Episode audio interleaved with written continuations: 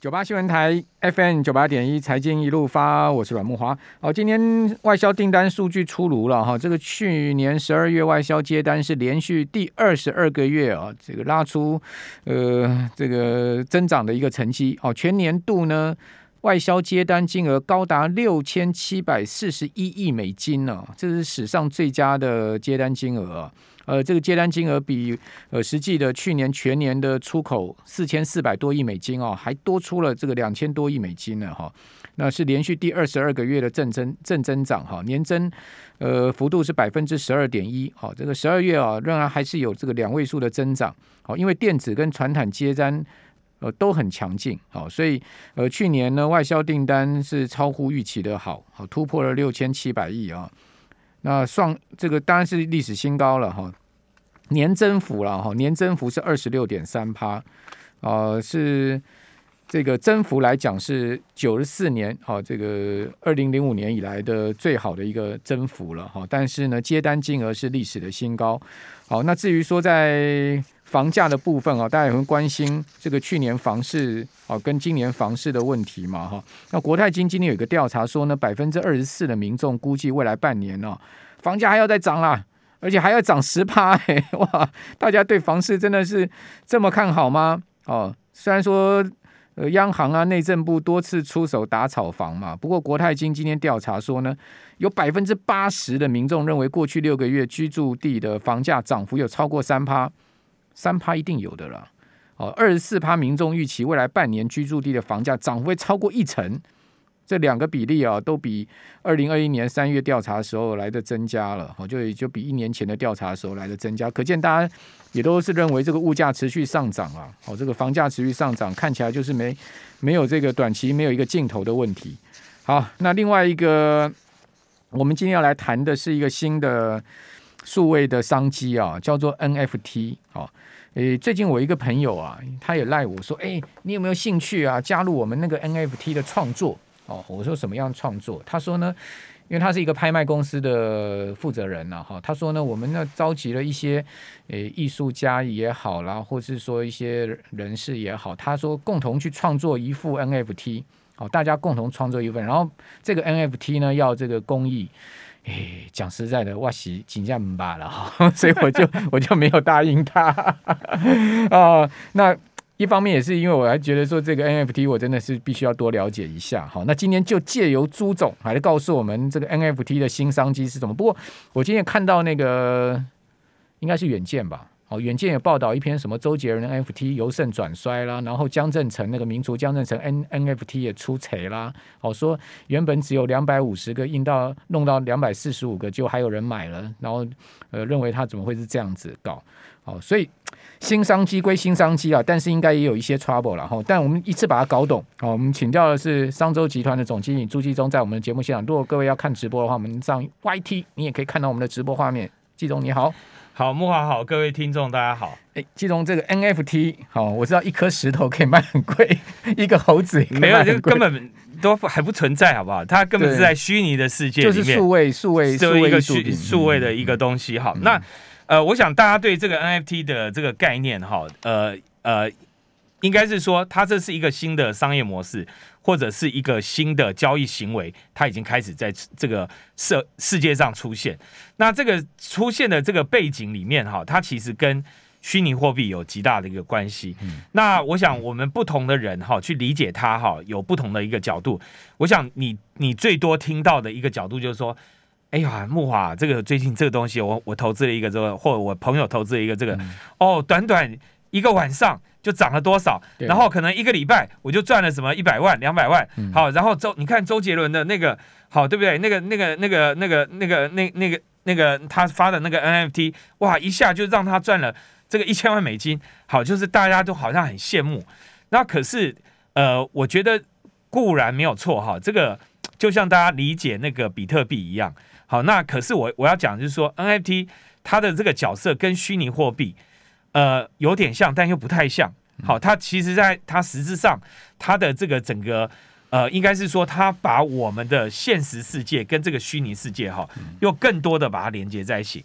那就我的立场哈，我自己想要对 NFT 会有兴趣哈，会想了解啊。主要是什么？你知道吗？主要什么？是我儿子今年念大一，是好，然后我儿子就竟然跟我讲说，他在去年年初的时候，他就跟我讲说，他本来要去美国念书，嗯、他说，哎、欸，那个爸爸，那个我要去美国，本来要花一笔钱嘛，对不对？那我跟他讲说，你你你不去念书的话，那我我本来帮你准备的那笔钱，你就拿来你自己来做投资理财好了，然后你就可以赚一点钱啊，哈，然后支持我就我我本来的算盘就是说，这个四年哈，你的大学学费我就不想付了，然后你自己就看着办了哈，就交给你自己自己去打理。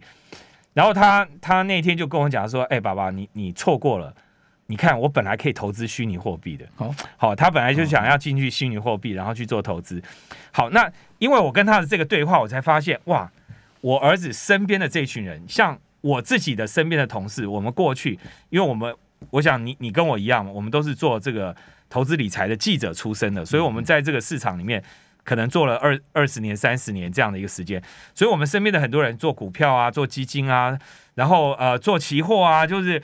好，就就不断的有新的金融商品出现，你就会不断的去接触新的商品。可是我就发觉到了这个我儿子这个世代，这些年轻人，他们接触的全部是虚拟货币。那这个虚拟货币，如如果我不知道木华你有没有比特币啦？我 我有一个币叫坐以待毙，坐以待毙，对，坐在那边等待新台币。好，好，好，那我就觉得说，哎，我们这个世代的人要如果要理解年轻的这个世代，那有一个很重要的一个桥梁，其实就是虚拟货币，因为你会发觉越来越多的虚拟货币。那我我我本来只有心里想法说，哎，我儿子身边他要投资虚拟货币，他会不会只是少数人？后来我发觉不是啊，有很多，甚至我。我们因为采访这个 NFT 的这个，我就开始注意啊，有很多朋友会告诉我说，他身边的朋友百分之八十的资产全部都放在虚拟货币上。好，那你你就知道，事实上在台湾有一群币圈的人。好，当我们在讲这些事情的时候，他们都觉得我们已经老 Coco 了，你知道吗？对啊，是没错。对他觉得你说，哎，这个是他们天生下来就会的事情，为什么你们不会呢？那我觉得在这件事情上，为了要证明我们还是跟得上时代。我们势必得了解一下 NFT，好，这个是我自己的心情啊。好，那那可是我觉得更重要。后来我在理解了，我最近因为研究了以后，我就发觉 NFT 其实我们用一个比较简单的逻辑去理解它，哈，它其实就跟一个资产凭证一样，就是在元宇宙的世界里面，你你你在真实的世界里面，你买股票有一个股权凭证，你买房子有一个房契，你买什么东西总会有一个。给你一个资产，那你各位想想，元宇宙世界就是一个虚拟世界，它是看不到，它是看得到、摸得到，未来还可以碰得到，还可以闻得到，但它问题它就是它是在一个三 D 的时空里面的，它不是真实的存在你面前。那你如果说你要主张你在那里面拥有一个什么东西，那那个东西的凭证是什么？就是 NFT。嗯所以这个时候你如果用这个角度去看 NFT 的时候。NFT 就不是我们现在看到的这些东西，因为我们现在看到很多做 NFT，比如说啊、呃，那个那个思源盐酥鸡，对不对？那个卖盐酥鸡的那个，哎，他给你一个盐酥鸡的那个那个 NFT，好，然后可是他的真正的后面是那个盐，那他给你的那个 NFT 后面还绑了很多的服务，它有一个智能合约，那个智能合约给了你一些权利，比如说哦，你可以吃鸡排不用钱，或者你吃鸡排就可以打折扣，或者等等。那你就会看到是什么？它不只是一个单纯的一个数位的一个交易的凭证，它还跟你的实体世界它做了一些勾连。那所以你就会看到很多 NFT 的设计。你你会看到，我们这次也帮大家整理了一个表格，包括可口可乐、迪士尼、Nike 这些人全部都进来做他们的 NFT。那有一些当然是因为他们看到了一个新的商业模式，他们觉得说哦，这个是圈粉。很重要的一个工具，因为你可以透过数位的工具。那为什么说这个这个圈粉工具跟以前的圈粉工具有什么不同？过去我们圈粉，我们都是在什么哦？比如说你有 Line 群组，你透过 Line 的平台来圈粉；你在 FB 上按赞，好，所以你透过 FB 的平台来圈粉；你透过 IG 来圈粉。可是，在 NFT 的世界，在这个元宇宙的世界里面，你要圈粉的时候。你拿了这个 NFT，你是直接不用透过任何一个平台，你也不用去做任何的那些努力，你真的就直接的把你的粉丝直接透过一个交易机制把它吸过来，那你就可以跟他长期的互动。所以从这个角度来看，如果我们今天想要进位进入数位行销的这个领域的话，，NFT 是我们必须要了解的。然后，那它可以跟着我们自己想象的，我们想要对我们的粉丝、对我们的客户 做任何的服务，嗯，我们可以用一个 NFT 来彰显它，来表现它。那这个是我认为我们现在应该要了解 NFT 很重要的一个理由。好 NFT 其实很抽象了，因为它毕竟是在一个虚拟数位世界里面哈，所以我们等一下回来请朱总用一些实际的案例，好，帮我们带入到这个更深入的 NFT 的世界里面去。九八新闻台 FM 九八点一财经一路发，我是阮慕华。那听众朋友，您有进入到 NFT 的世界吗？或是你有进入到以太坊啊、比特币的世界吗？如果有的话，您可以到我们的 YT 上面留言板哦，谈谈您在这个世界上面的经验。实际上，我认识一个小朋友，好，那有一次他就跟我讲说：“哎，阮老师，我跟你讲，我有听你的节目哦。”我说：“你会听我的节目哦？我的节目年轻人比较少一点点呢。哦，但我们现在要开发年轻人，我们要开发年轻人，所以我们就要谈 NFT，要靠你了。”哦，我说你有听我节目？他说有啊。他说你们讲那个股票什么期货，我们年轻人都不玩的啦。他说你们你们都不理解我们年轻人，我们年轻人都觉得你们在讲那个股票啊，太太太 offation 了。我们现在都是在玩比特币，好，以太坊，我们都是在 NFT，我们都是币圈朋友。哦，说哦，这币圈小朋友真的是很厉害哈，他们玩的我也不太懂啊。好，那今天就继续请商周集团朱一中总经理啊来告诉我们一些 NFT 的实际案例好了。那其中有一个艺人叫陈零九嘛，对不对？我对这个名字最近有两个印象，一个是先前他中了 COVID-19，那个对他的名字开始有印象哦，陈零九哦，原来有这个人，然后呢他是中了 COVID nineteen 哦，然后呢第二个印象就是说哦，最近他那个 NFT 跟周杰伦齐名，啊、对不对？Okay. OK，好，你对陈零九，你你是从什么时候开始认识他？我是从他中中中中，所以你不知道陈零九怎么起来的，对不对？我不知道。对，好，那来跟大家报告一下，那要证明我还跟年轻人走在一起哈。我我知道张忠谋怎么起来的。好，陈零九呢，当初成名是从狼人杀这个节目。OK，玩狼玩狼人杀，狼人杀我就知道了。好，玩玩狼人杀，那那各位。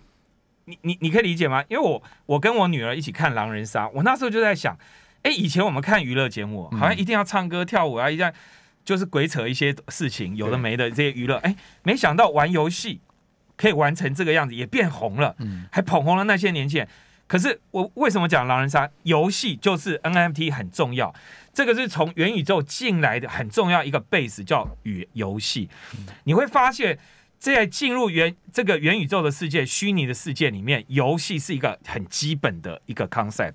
为什么？因为这一代的年轻人他们都玩游戏。嗯。那各位，你有没有听到？昨天 Microsoft 把这个暴雪这家游戏公司把它买下来。对。为什么？为什么 Microsoft 要做这件事？因为他要进入元宇宙的世界，他要更多的去理解这一个世代的人他们怎么去看游戏。那他要挖掘他们在游戏市场里面的很多的 know how。好，那。从游戏，游戏就是一个虚拟的世界，我们是一个真实的世界，这两个世界未来要 mix 在一起。那 NFT 就是我们讲的这个资产交易的一个凭证。那陈零九从这个狼人杀的世界开始崛起，你看他很早就开始接触虚拟货币，所以他开始有虚拟货币的这些资产。那接着他做什么？艺人都会做很多的衍生性的商品，比如说你做帽 T 啊，你做设计啊，很多东西用你冠名啊，你去做了这些签名，诶，他就想到说，我把我这些做的这些事情，我可不可以用 NFT 把它布置在实体的世界做贩售，我还进入虚拟的世界，这个概念是什么？你知道吗？我我用一句话叫做“刹那变永恒”。嗯，你作为一个产品的刹那间很有创意，可是这个创意的价值。他怎么去反映出来？过去你要透过一个通路，要来上慕华哥的节目，介绍给所有的人，告诉人家说啊，我做了一个多伟大的创意，所以各位你们来买我的东西，然后你还要给平台通路平台去抽费用等等之类。可是进入 NFT 世界不用，你当你有这个创意，你就把它锁起来以后，就直接放到这个这个这个交易平台上去，告诉告诉人家说，哎，我有这个创意。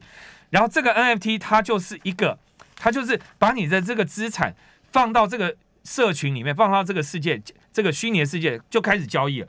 那你的定价可以很低，所以对很多的年轻人，有创意的年轻人，他就可以做这件事。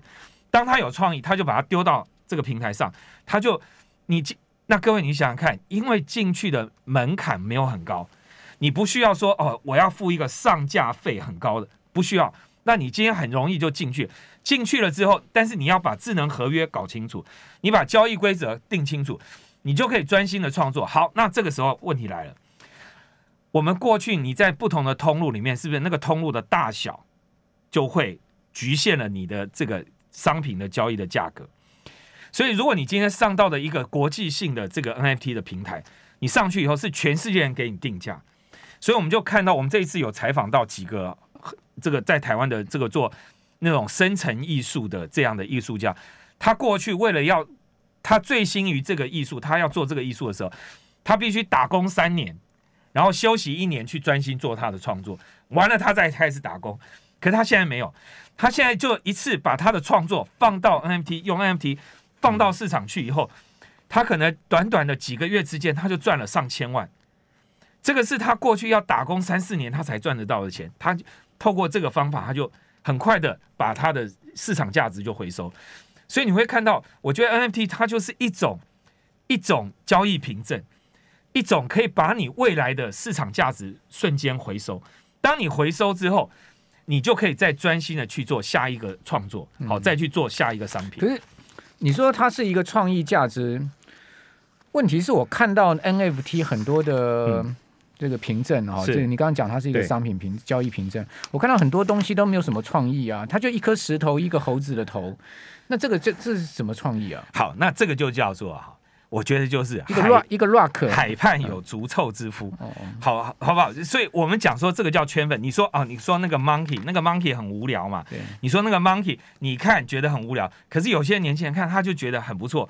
那这里面，这里面第一个我觉得跟那个。图像是一回事啊，对，还有很重要，它其实是跟那个社群有谁在下面交易有极大的关系。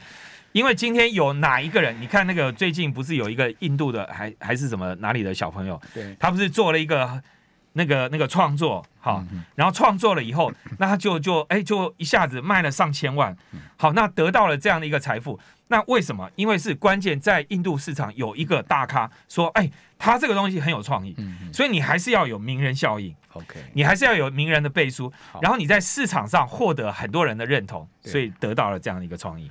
好了，我们这个 NFT 比较抽象哈，今天就讲到这边了。我们现在要发红包了，对不对？是啊，这个就很实际了。来，最后一分钟让你发红包。好，那我我跟各位报告哈，这个我们商业周刊呢，我们现在也进入这个知识的世界哈。不是不是 NFT 吧？哎，我们还没有，下一次接下来你会看到上周做 NFT，你我跟各位保证，二零二二一定看得到。好了，好，我们我们有一个这个 APP 哈，这个商周的一个数位平台哈。那这个数位平台里面呢，我们现在就在上面发知识红包，嗯嗯，我们称这个叫做知识雪球，它是会滚动的，因为红包是越发越多，然后那大家可以分享红包，那就是在呃我手机上给大家看到这个红包的这个这个东西哈，OK，那所以现在你只要下载我的 APP 或者下载进入我们商周的网站，好，你都可以直接领取这个红包，好，我们是免费大放送。那红包有什么内容？好，那这个红包呢，你领了以后，它就有商周传。那这个商周传可以拿来做什么？第一个用途，我商周所有付费的文章，你可以用这个商周传把它解锁，Okay. 让它免费阅读。OK，然后还可以参加抽奖。好的，非常谢谢祝总，谢谢。谢谢。